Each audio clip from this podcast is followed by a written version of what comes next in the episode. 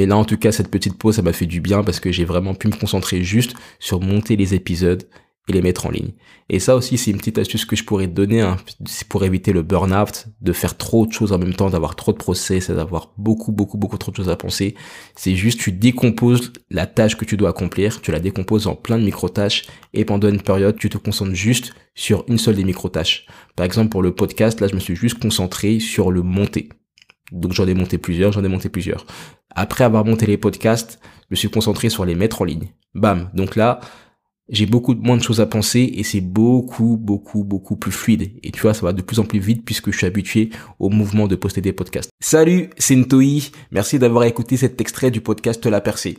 Tu peux bien sûr écouter l'épisode en entier en tapant La Percée sur ta plateforme de streaming préférée.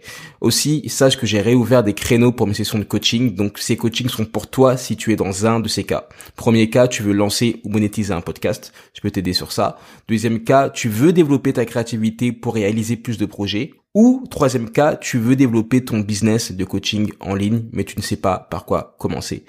Si tu te sens concerné par un de ces cas, n'hésite pas à m'écrire sur Instagram ou sur LinkedIn ou en suivant le lien qui est dans la description.